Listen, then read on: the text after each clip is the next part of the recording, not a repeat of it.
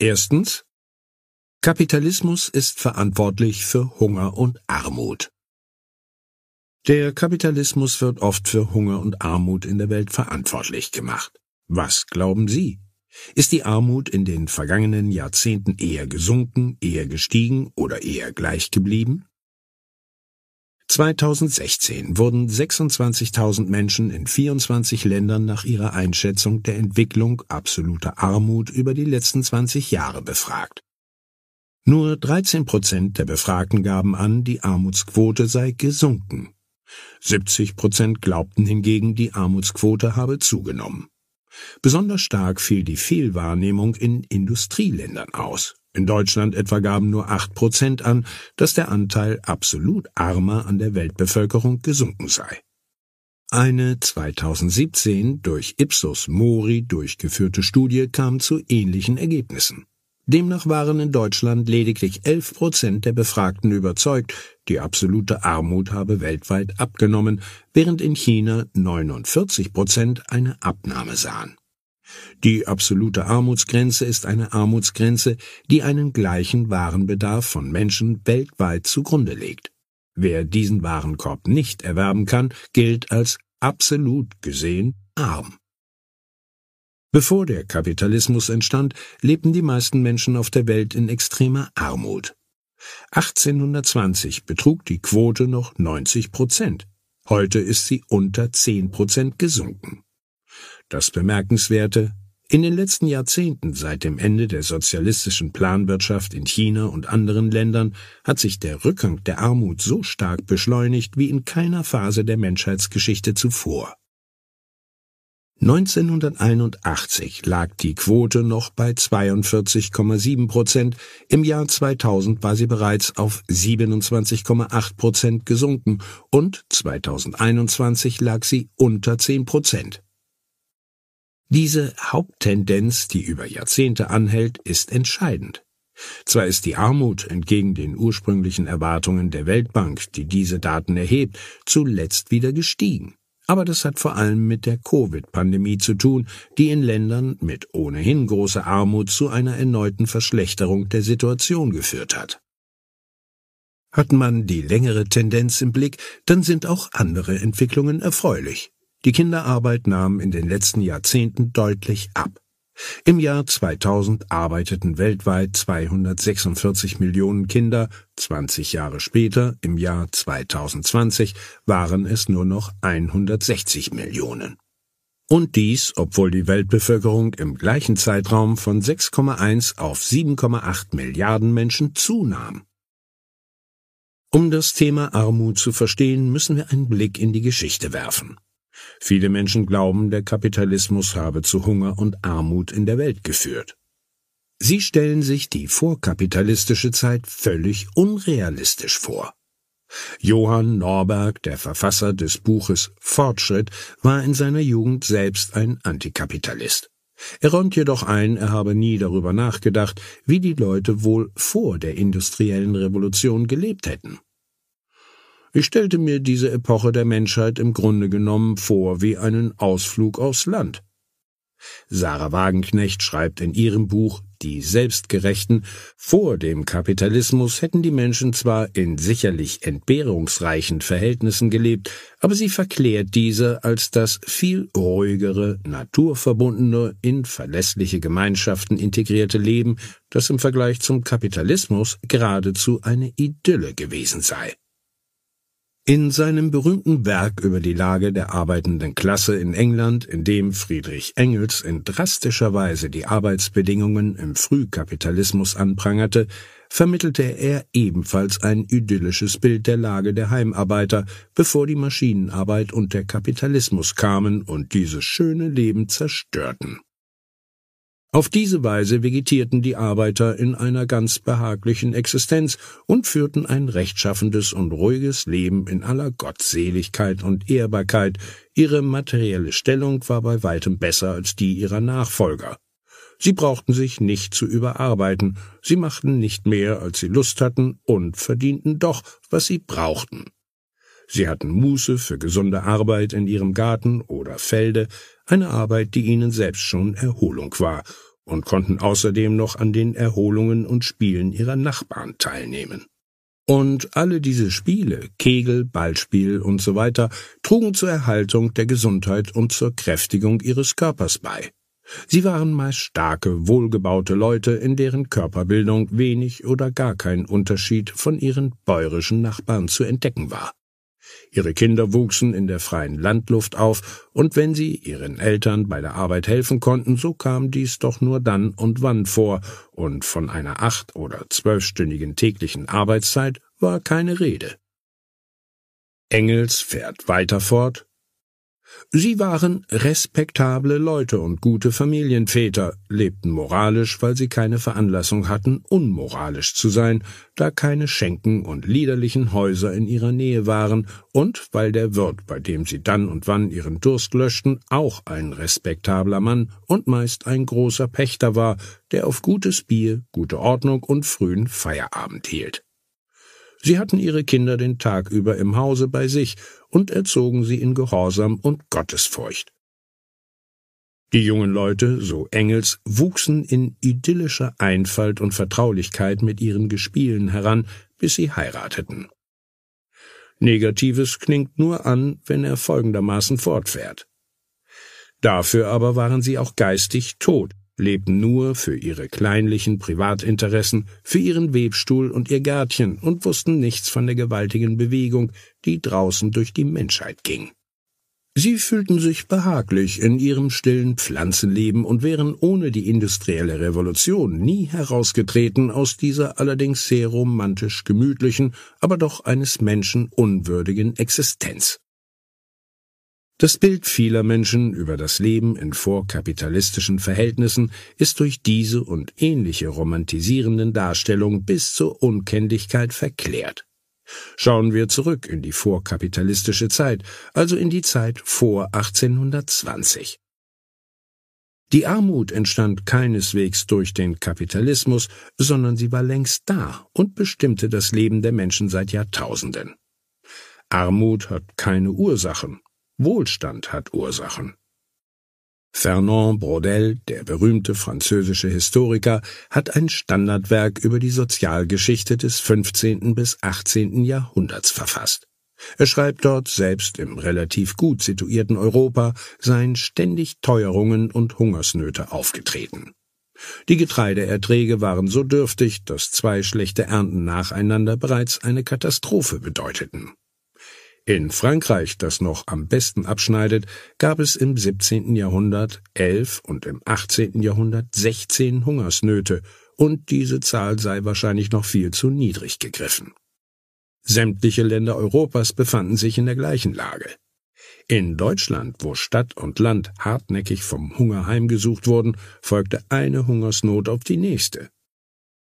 Viele Menschen glauben, erst die Industrialisierung und die Verstädterung hätten zu Hunger und Armut geführt. Doch Brodel schreibt, das flache Land habe bisweilen sogar noch mehr gelitten. Da der von Kaufleuten, Städten und Grundherren abhängige Bauer kaum über Reserven verfügt, bleibt ihm in Notzeiten keine andere Wahl, als in die drangvolle Enge der Stadt zu ziehen, um auf der Straße zu betteln. Die Städte mussten sich gegen diese regelmäßigen Invasionen, bei denen nicht nur die Bedürftigen des Umlandes, sondern regelrechte Armenheere oft von weit her herbeiströmten, schon bald zur Wehr setzen. Wäre die Situation in den Städten generell schlimmer gewesen als auf dem Land, dann wären nicht Millionen Menschen in die Städte geströmt. Der Wirtschaftshistoriker Werner Plumpe schreibt, die neuen Gewerbe und Industrien schufen kein Proletariat, sie waren vielmehr möglich, weil es eine breite, meist ländliche Unterbeschäftigung gab. Die Industrie half vielmehr einer großen Zahl von Menschen, der strukturellen Unterbeschäftigung und Armut zu entkommen und als Industriearbeiterschaft zu überleben. Der Kapitalismus, wenn man so will, traf auf eine arme Bevölkerung, die im Wortsinne nichts zu verlieren hatte, aber viel gewinnen konnte. Freilich traf dies nur für Menschen zu, die in den Städten auch Arbeit fanden und in der Lage waren zu arbeiten. Für die anderen war das Schicksal grausam. In Paris wurden Kranke und Invalide in die Spitäler gesteckt und die Arbeitsfähigen zu Zweien aneinandergekettet mit der schweren und ekelerregenden endlosen Säuberung der Stadtgräben beschäftigt. Hunger war eines der größten Probleme in vielen Ländern. In Finnland kam es 1696-97 zu einer großen Hungersnot. Laut Schätzungen starb dabei ein Viertel bis ein Drittel der Bevölkerung. Doch auch in Westeuropa lebten die Menschen oft in menschenunwürdigen Bedingungen. 1662 berichteten die burgundischen Abgeordneten dem König, dass die Hungersnot in diesem Jahr mehr als zehntausend Familien eurer Provinz dahingerafft und ein Drittel der Bewohner selbst guter Städte gezwungen hat, Gras zu essen. Und ein Chronist fügt hinzu, einige dort verzehrten Menschenfleisch. Die Volksnahrung bestand aus Brei, Suppe oder Brot aus minderen Mehlen, das nur in ein- bis zweimonatigem Abstand gebacken wurde und fast immer schimmelig und so hart war, dass es mancherorts mit der Axt zerteilt werden musste. Die meisten Menschen, auch in den Städten, mussten mit 2000 Kalorien am Tag zurechtkommen, wobei der Anteil der Kohlenhydrate weit über 60 Prozent der Gesamtkalorienmenge ausmachte. Oft war Essen gleichbedeutend mit dem lebenslangen Verzehr von Brot und nochmals Brot oder von Mus und Brei. Besonders hoch lag der Brotkonsum bei der Landbevölkerung und den untersten Schichten der Arbeiterschaft. Nach Angaben von Legrand de Aussy nahm ein Handlanger oder Bauer 1782 in Frankreich täglich zwei bis drei Pfund Brot zu sich, Wer aber anderes zu speisen hat, verzehrt nicht diese Menge. Die Menschen damals waren mager und kleinwüchsig. Die gesamte Geschichte hindurch hat sich der menschliche Körper an unzureichende Kalorienzufuhr angepasst. Die kleinwüchsigen Arbeiter des 18. Jahrhunderts, so schreibt Angus Deaton in seinem Buch Der große Aufbruch, waren faktisch in einer Ernährungsfalle gefangen. Sie konnten nicht viel verdienen, weil sie körperlich so schwach waren, und sie konnten nicht genug essen, weil sie ohne Arbeit nicht das Geld hatten, um sich mit Lebensmitteln zu versorgen. Manche Menschen schwärmen von den harmonischen vorkapitalistischen Zuständen, als alles so schön entschleunigt war. Aber diese Langsamkeit war meist ein Ergebnis physischer Schwäche infolge von dauerhafter Mangelernährung. Man schätzt, dass vor 200 Jahren ungefähr 20 Prozent der Einwohner von England und Frankreich gar nicht arbeitsfähig waren. Sie hatten höchstens genug Kraft, um jeden Tag ein paar Stunden langsam zu gehen, wodurch sie Zeit ihres Lebens zum Betteln verurteilt waren.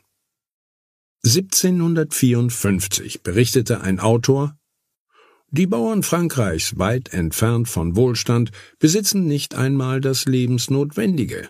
Dieser Menschenschlag siecht mangels Erholung von seiner Schwerarbeit schon vor dem vierzigsten Lebensjahr dahin. Schon das Äußere der französischen Bauern kündet von körperlichem Verfall. Ähnlich war es in anderen europäischen Ländern. Brodel konstatiert, die Gesamtsituation mit ihrem ungefähren Gleichstand von Sterbefällen und Geburten, der auffallend hohen Kindersterblichkeit, den Hungersnöten, der chronischen Unterernährung und den schweren Epidemien ist für die frühere Lebensordnung kennzeichnend.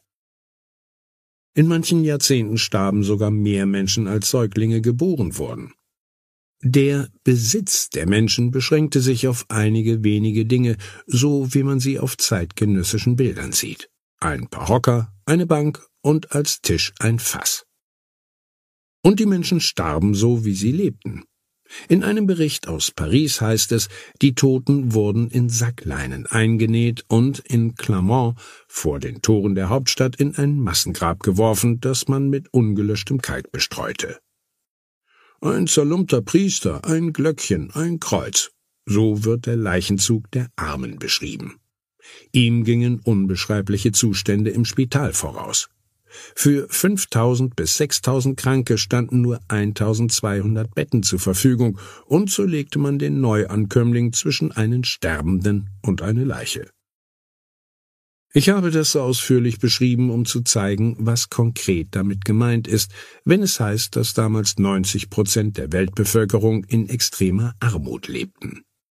Denn in anderen Erdteilen war es noch viel schlimmer als in Westeuropa. Der britische Ökonom Angus Madison hat sich auf die Berechnung von historischen Wirtschaftsdaten spezialisiert. In komplizierten Verfahren hat er das Bruttosozialprodukt pro Kopf der Bevölkerung geschätzt. Im Jahre 1820 betrug dieses in Westeuropa, von dem bisher die Rede war, 1202 internationale Dollar, eine Maßeinheit, die auf dem Jahr 1990 beruht. Ähnlich hoch war es in anderen westlichen Ländern, also Nordamerika, Australien und Neuseeland. Im Rest der Welt betrug das Bruttosozialprodukt pro Kopf jedoch zum gleichen Zeitpunkt nur 580 internationale Dollar, also etwa die Hälfte. Was der Kapitalismus bewirkt hat, sieht man im längeren historischen Vergleich. Im Jahr 1 unserer Zeitrechnung betrug das Bruttosozialprodukt pro Einwohner in Westeuropa 576 internationale Dollar, im globalen Durchschnitt waren es 467. Das heißt, in Europa hatte es sich in der vorkapitalistischen Zeit vom Jahr 1 bis zum Jahr 1820 gerade mal verdoppelt. Und in der kurzen Zeit von 1820 bis 2003 stieg es dann in Westeuropa von 1202 auf 19.912 internationale Dollar und in den anderen kapitalistischen Ländern des Westens sogar auf 23.710 internationale Dollar. In Asien hingegen stieg das Bruttosozialprodukt pro Einwohner in den 153 Jahren von 1820 bis 1973 lediglich von 581 auf 1718 Dollar.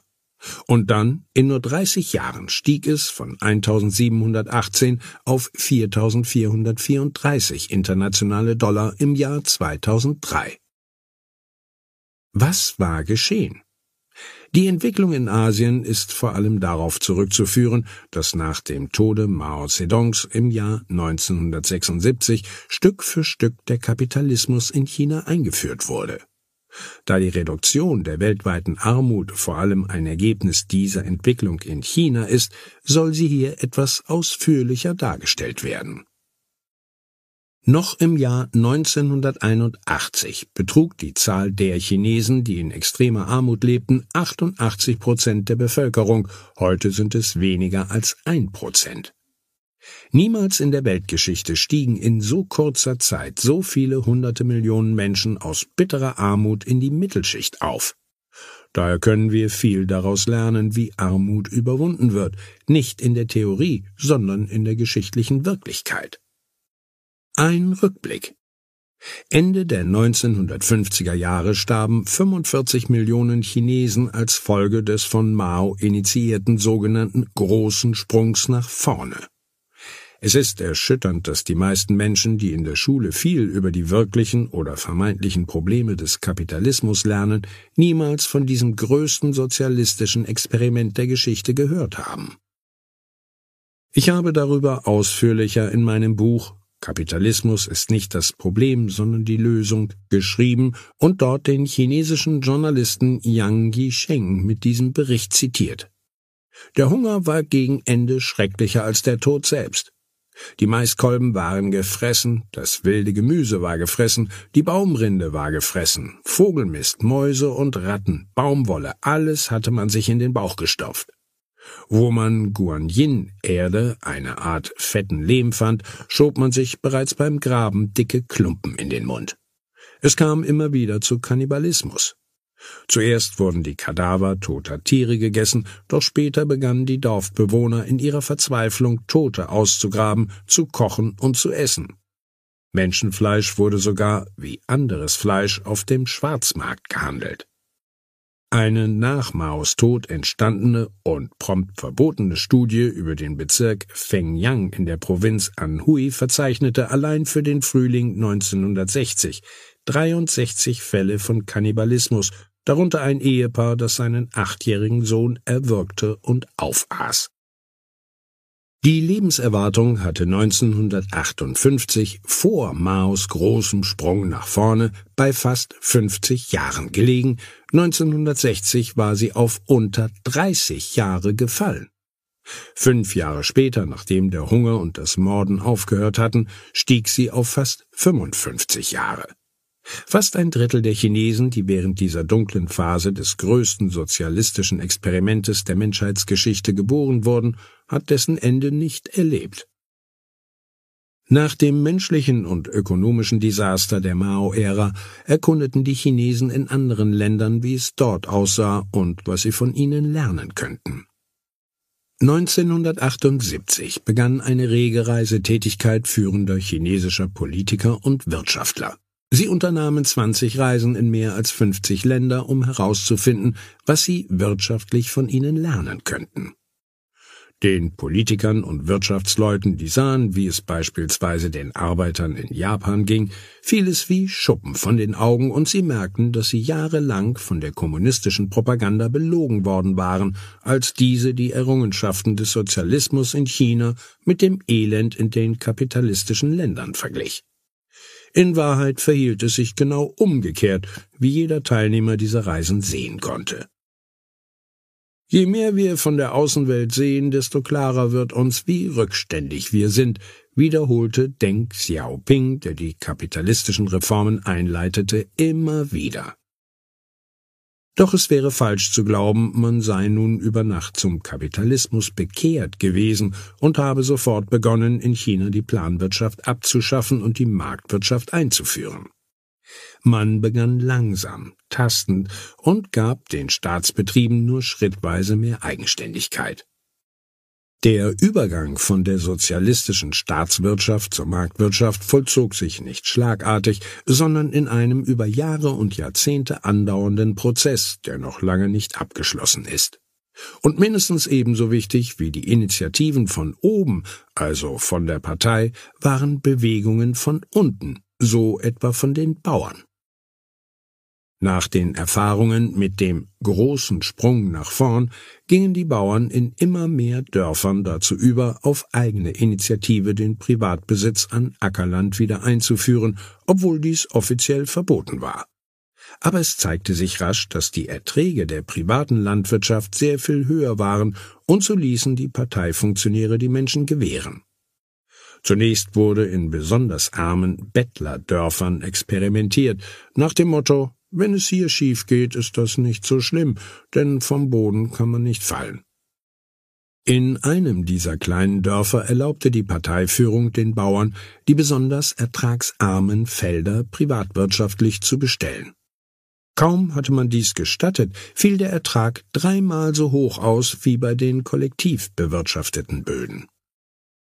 Schon lange bevor das offizielle Verbot von privater Landwirtschaft 1982 aufgehoben wurde, gab es überall in China spontane Initiativen von Bauern, die das private Eigentum entgegen dem sozialistischen Glaubensbekenntnis wieder einführten.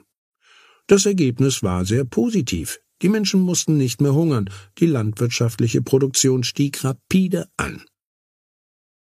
Aber nicht nur auf dem Land kam es zu Veränderungen. Jenseits der großen staatlichen Unternehmen gab es zahlreiche kommunale Unternehmen, die zwar formal den Städten und Gemeinden gehörten, aber zunehmend wie private Unternehmen gemanagt wurden. Diese Unternehmen erwiesen sich oft den schwerfälligen Staatsunternehmen als überlegen, weil sie nicht den engen Vorgaben einer Planwirtschaft unterlagen. In den 1980er Jahren etablierten sich zunehmend de facto privatwirtschaftlich geführte Unternehmen. Das sozialistische System, laut dem es ausschließlich Staatseigentum geben dürfe, von einer staatlichen Planbehörde geleitet, wurde von unten mehr und mehr ausgehöhlt. Von großer Bedeutung war die Schaffung sogenannter Sonderwirtschaftszonen. Das waren Gebiete, in denen das sozialistische Wirtschaftssystem außer Kraft gesetzt war und in denen mit kapitalistischen Wirtschaftsformen experimentiert werden durfte. Die erste Sonderwirtschaftszone war Shenzhen, die nahe dem damals politisch und wirtschaftlich eigenständigen kapitalistischen Hongkong lag. Shenzhen war das Gebiet, von dem die Chinesen illegal in die britische Kronkolonie emigrierten. So wie vor dem Mauerbau immer mehr Menschen aus Ost nach Westdeutschland flohen, so versuchten auch immer mehr Menschen aus dem sozialistischen China über das damals kleine Fischerstädtchen Shenzhen in das kapitalistische Hongkong zu fliehen. Deng Xiaoping war so klug zu erkennen, dass sich die Flucht nicht alleine mit der Armee und schärferen Grenzkontrollen verhindern ließ, sondern dass man die Fluchtursachen analysieren und beseitigen müsse. Die Parteiführung der Provinz Guangdong, zu der Shenzhen gehört, stellte eine Untersuchung über die illegale Emigration an. Sie musste lernen, dass sich die Geflohenen auf der anderen Seite des Shenzhen-Flusses auf dem Territorium von Hongkong ansiedelten, ein eigenes Dorf gründeten und dort einhundertmal mehr verdienten als die Menschen auf der sozialistischen Seite des Flusses. Deng argumentierte, China müsse dafür sorgen, dass der Lebensstandard auf der chinesischen Seite steige, dann hätten die Menschen keinen Grund mehr zu fliehen. Shenzhen, das damals weniger als 30.000 Einwohner zählte, wurde zum ersten kapitalistischen Experimentierfeld in China. Die Parteifunktionäre, die in Hongkong und Singapur gesehen hatten, dass der Kapitalismus sehr viel besser funktioniert als der Sozialismus, gestatteten ein marktwirtschaftliches Experiment in dieser Sonderwirtschaftszone. Das ehemalige Fischerstädtchen, aus dem die Menschen einst unter Lebensgefahr flohen, ist heute neben Hongkong und Macau die Stadt mit dem höchsten Pro-Kopf-Einkommen in China. Fast zwölf Millionen Menschen leben dort. Tragende Säulen der lokalen Wirtschaft sind die Elektronik und die Telekommunikationsindustrie. Das Modell der Sonderwirtschaftszonen wurde rasch auf andere Regionen übertragen. Für ausländische Investoren waren diese Sonderwirtschaftszonen sehr attraktiv. Sie profitierten von niedrigen Steuersätzen, einer geringen Bodenpacht und zurückhaltenden bürokratischen Verwaltungsauflagen. Hier herrschte eine freiere Marktwirtschaft, als wir sie heute in vielen europäischen Ländern kennen. Ich besuchte diese Region ein erstes Mal im August 2018 und ein zweites Mal im Dezember 2019. Bei meiner zweiten Reise dorthin sprach ich mit Vertretern eines privaten Thinktanks. Der Leiter ist Professor und gehört weder der Kommunistischen Partei noch einer anderen der acht Parteien in China an. Vielleicht werden wir die letzten Verteidiger des Kapitalismus sein, meinte er. Dass in Europa und den USA sozialistische Ideen eine Renaissance erfahren, ist für ihn unverständlich. Hier in China glaubt kaum noch einer an die Ideen von Karl Marx. Ein entscheidender Schritt war, dass der 14. Parteitag der Kommunistischen Partei Chinas im Oktober 1992 erstmals offiziell die Marktwirtschaft als Ziel der Reformen verkündete. Das wäre einige Jahre davor noch völlig undenkbar gewesen. Die Reformen gewannen immer mehr an Dynamik. Zwar wurde die Planwirtschaft nicht abgeschafft, aber der Anteil der Preise für Rohstoffe, Transportdienstleistungen und Kapitalgüter, die staatlich festgelegt waren, sank drastisch. Zudem begann eine Reform der Staatsbetriebe. Privatpersonen und ausländische Investoren durften von nun an in den Kreis der Gesellschafter aufgenommen werden. Der Prozess der Privatisierung gewann bald an Fahrt, manche Unternehmen wurden an die Börse gebracht. Es kam zu zahlreichen spontanen bzw. von den lokalen Regierungen initiierten Privatisierungen.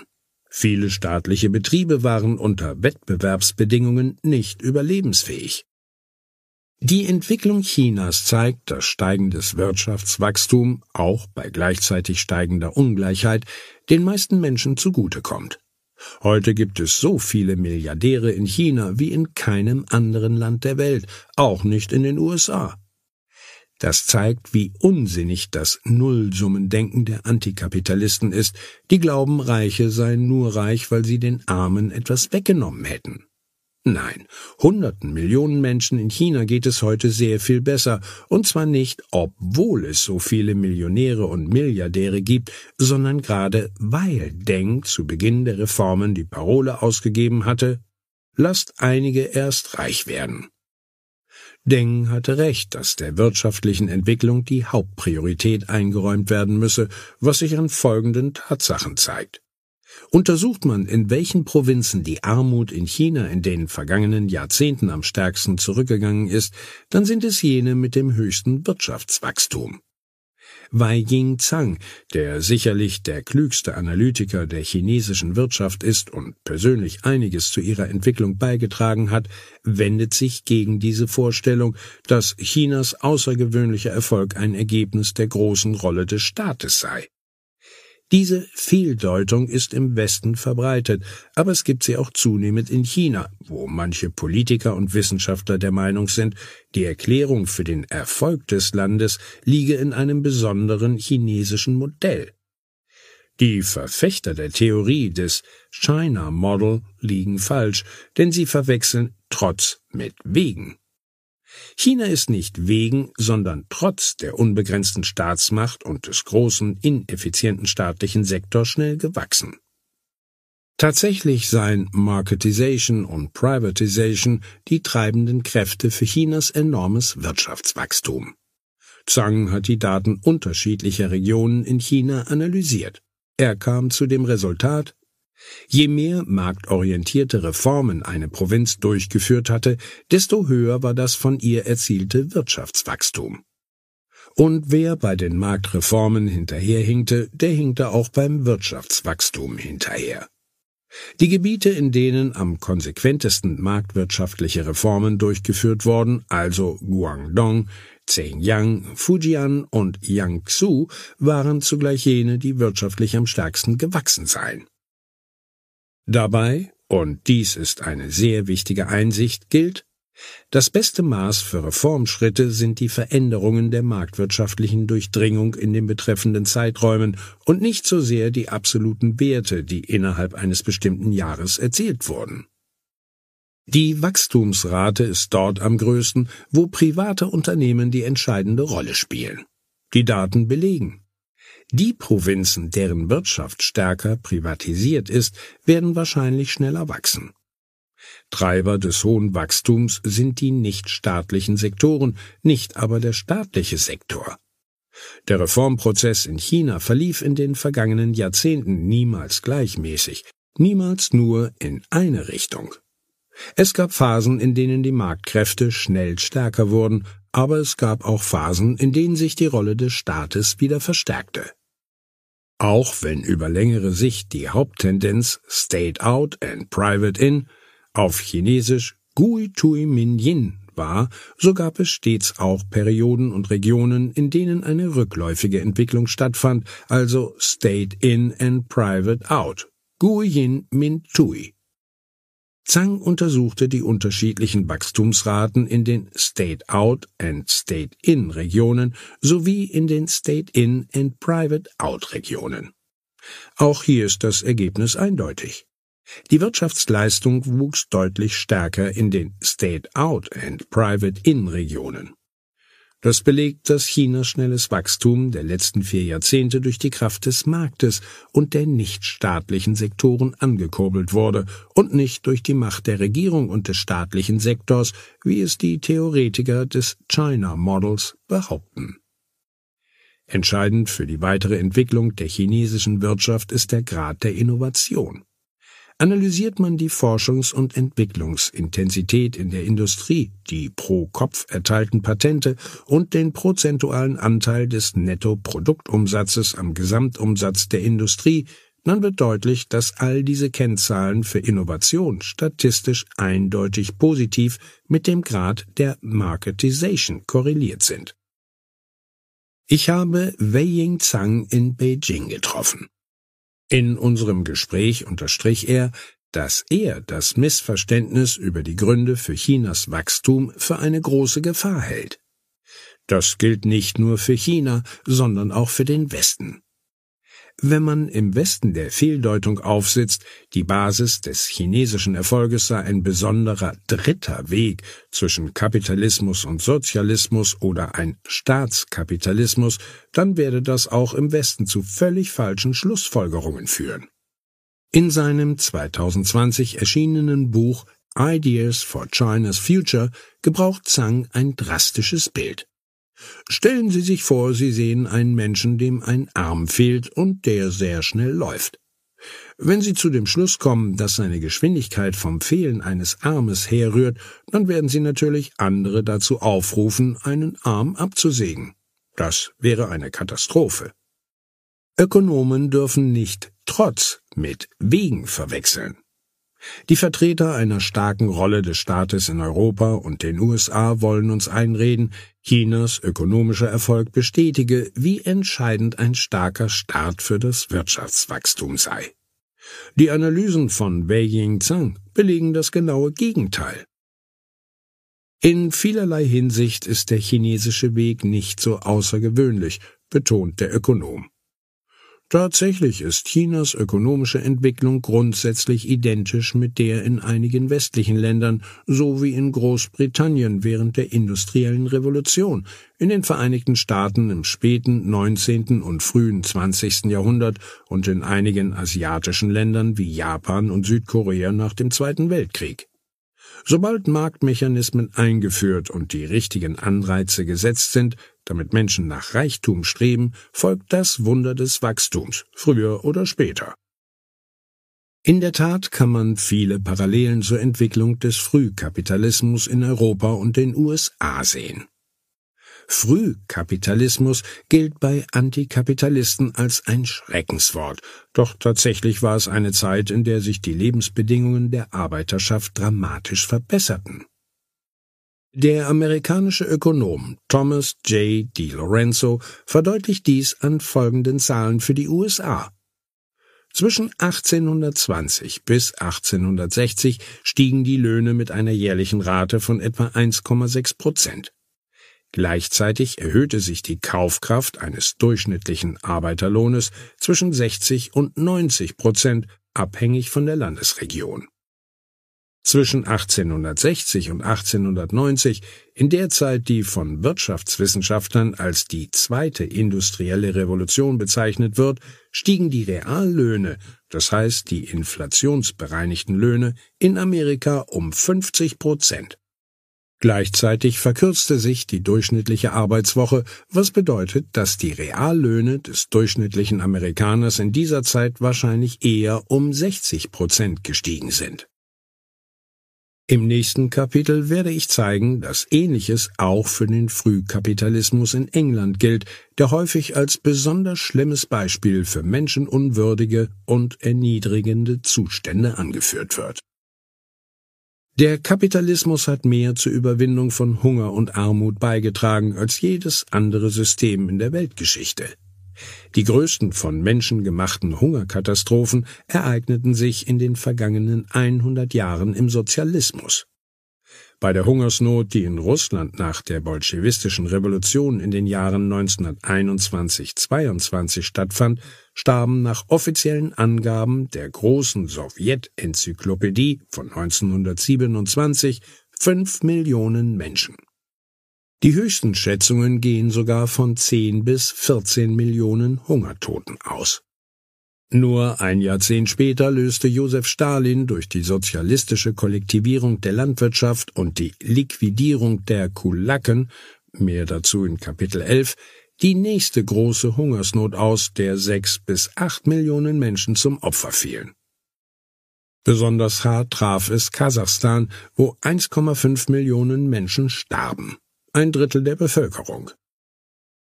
Beim Begriff Hungersnöte, schreibt der Sinologe Felix Wemheuer in seinem Buch Der große Hunger, denken die meisten als erstes an Afrika. Im 20. Jahrhundert starben jedoch 80 Prozent aller Opfer von Hungersnöten in China und der Sowjetunion. Gemeint sind damit nicht die Millionen Opfer von täglicher Unterernährung und mangelnder Gesundheitsvorsorge, sondern Hungersnot wird definiert als Ereignis, wenn sich die Sterblichkeitsraten gegenüber dem in dem jeweiligen Land normalen Maß sprunghaft erhöhen. Eine andere Zahl das Ende des Kommunismus in China und der Sowjetunion war ein Faktor, der maßgeblich dazu beitrug, dass der Hunger von 1990 bis 2017 um 42 Prozent zurückging. Es ist typisch für die Fehlwahrnehmung, dass die Menschen bei Hunger und Armut eher an den Kapitalismus denken als an den Sozialismus, der für die größten Hungersnöte im 20. Jahrhundert verantwortlich war. In Nordkorea, einem der wenigen verbliebenen sozialistischen Länder, starben noch in den Jahren 1994 bis 1998 mehrere hunderttausend Menschen bei Hungersnöten. Yang Ying-sung, ein Angehöriger der nordkoreanischen Elite, beschreibt, was er dort in den späten 90er Jahren erlebte, ehe er in den Westen floh. Die Verhungernden wurden in Parks geschickt, um dort zu betteln, ehe sie starben. Es gab eine eigene Leicheneinheit, deren Mitglieder mit Stöcken Körper anstießen, um zu sehen, ob sie bereits tot waren. Er sah, wie sie die Leichen auf Rikschas legten, die nackten Füße, die nur aus Haut und Knochen bestanden, ragten in alle Richtungen. Eine Frau, deren Mann bereits verhungert war, bot auf einem Marktplatz ihre Tochter für 100 Won, das sind keine 10 Cent, zum Verkauf an.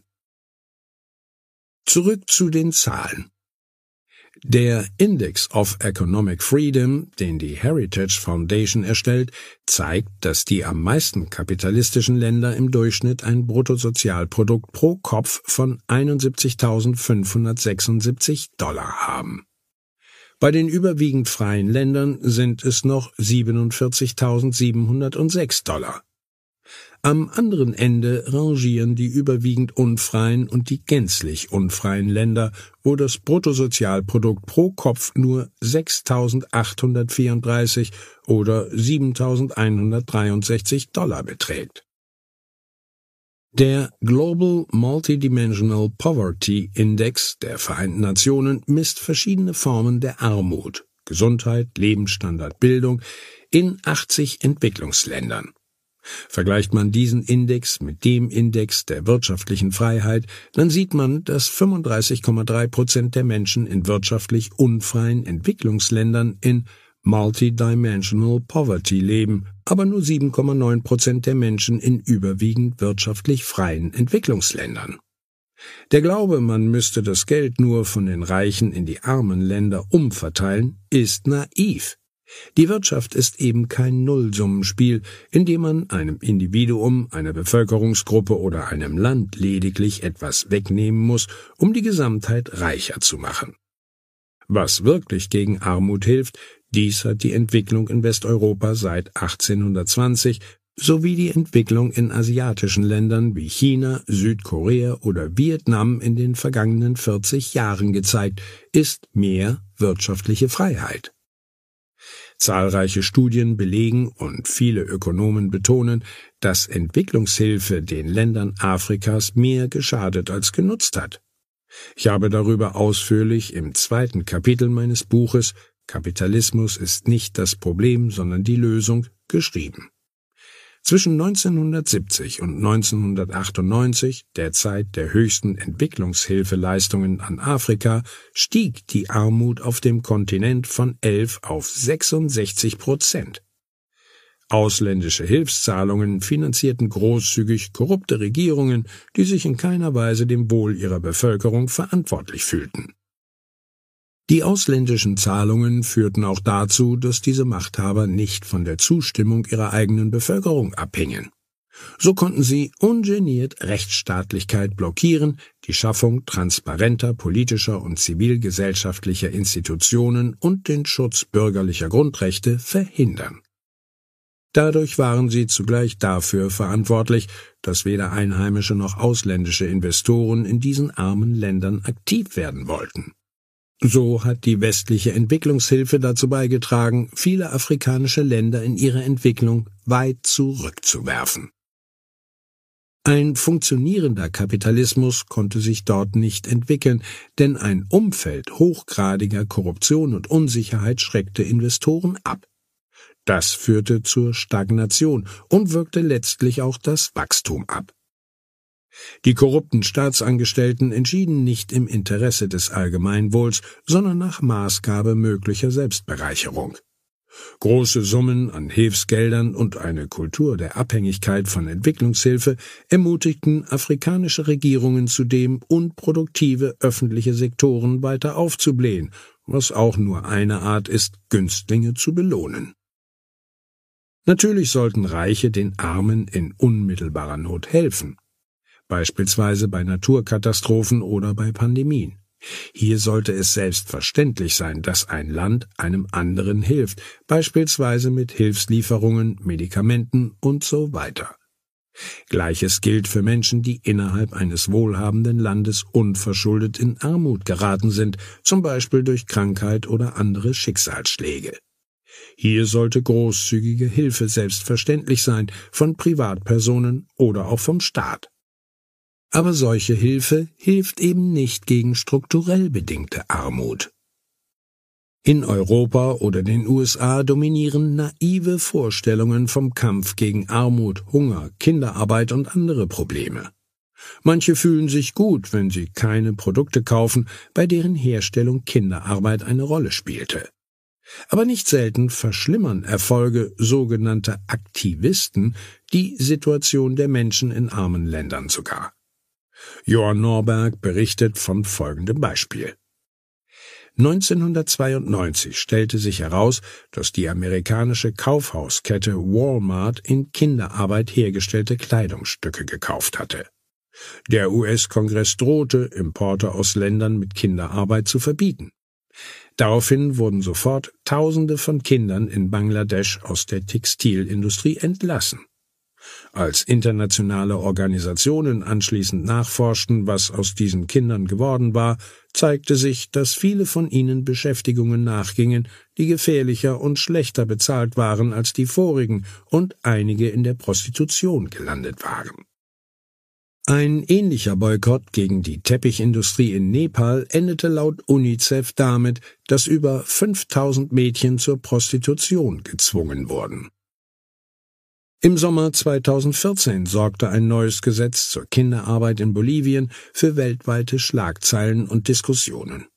Das Gesetz erlaubt in Ausnahmefällen schon Zehnjährigen zu arbeiten und wurde unter anderem von arbeitenden Kindern selbst gefordert. Ein Skandal? Die UNICEF sagte dazu, Grundsätzlich müssen wir feststellen, dass Kinderarbeit in vielen Ländern mit geringem und mittlerem Einkommen eine Realität ist. In Bolivien hatten viele Mädchen und Jungen gesagt, dass sie ihren Arbeitslohn zum Überleben brauchen. Befürworter des Gesetzes sind der Meinung, dass die Kinder sonst illegal arbeiten und dann viel mehr in Gefahr sind, ausgebeutet zu werden. Kritiker befürchten hingegen, dass der Kinderschutz durch das Gesetz aufgeweicht wird.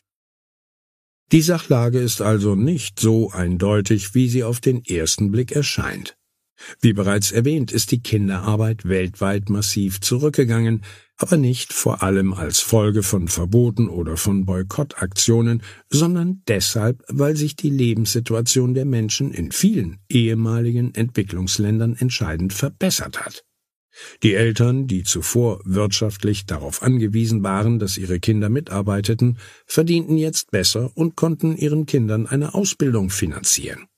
Nicht weniger, sondern mehr Kapitalismus hat im Kampf gegen die Kinderarbeit geholfen. Aber wie verhält es sich mit den Armen in den entwickelten reichen Ländern?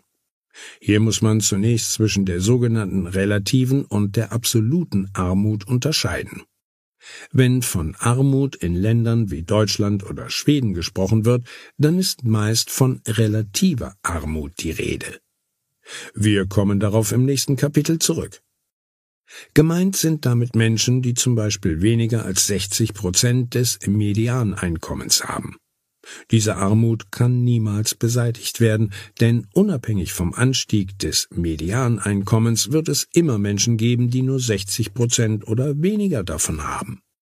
Das ergibt sich zwangsläufig aus der statistischen Konstruktion des Medianeinkommens, das eben kein Durchschnittseinkommen ist, sondern jenes, das die Bevölkerung exakt teilt in eine Hälfte, die ein höheres Einkommen erzielt, und die andere Hälfte mit geringerem Verdienst. Antikapitalisten argumentieren stets so, als seien alle, relativ Armen, die in einem reichen Land leben, ohne eigenes Zutun arm geworden. Sie empören sich geradezu, wenn jemand darauf hinweist, dass es in Ländern wie Deutschland, Großbritannien, Schweden oder den USA auch Arme gibt, die selbst schuld an ihrer Situation sind oder zumindest eine Mitschuld daran tragen. Tatsächlich lässt sich jedoch nicht bestreiten, dass es neben Menschen, die unverschuldet in Not geraten sind, auch Fälle gibt, in denen Menschen lieber Leistungen des Wohlfahrtsstaates in Anspruch nehmen, als selbst zu arbeiten. In gewisser Hinsicht kann man diese Menschen sogar verstehen. Wenn wegen hohen Steuern und Sozialabgaben vom Brutto zu wenig übrig bleibt und andererseits etwa in Deutschland vergleichsweise großzügig Leistungen des Wohlfahrtsstaates gewährt werden, dann wird es immer Menschen geben, die lieber diese Leistungen beziehen und vielleicht nebenher schwarz arbeiten, weil sie dann mit viel weniger Arbeitseinsatz am Schluss genauso viel oder sogar mehr haben als jemand, der 40 Stunden arbeitet. Man sollte nicht in erster Linie diese Menschen verurteilen, sondern ein System, das ein solches Verhalten als ökonomisch rational erscheinen lässt. Antikapitalisten sehen alle Armen als Opfer, als Opfer des Kapitalismus, Opfer sozialer Ungerechtigkeit und so weiter. Aber ist den Menschen damit geholfen, wenn man sie als Opfer sieht? Ist es wirklich menschlich, den Armen zu sagen, Du bist ein Opfer des Kapitalismus. Lass dir nicht einreden, du könntest an deinem Los in diesem System etwas ändern, denn deine Situation wird sich erst dann ändern, wenn der Kapitalismus beseitigt ist. Solche Botschaften sind erstens falsch und zweitens entmutigen sie Menschen. Liberale ermutigen die Menschen, ihr Schicksal in die eigene Hand zu nehmen und sich nicht darauf zu verlassen, dass irgendwann andere für sie etwas tun werden oder die Gesellschaft sich ändert. Zumal sie wissen, dass das, was die Antikapitalisten versprechen, nämlich eine Linderung von Armut und Not durch die Abschaffung des Kapitalismus, noch niemals in der Geschichte eingetreten ist, sondern stets das Gegenteil. Die Armut wurde größer, wo der Kapitalismus abgeschafft wurde, wie wir in Kapitel 11 hören werden.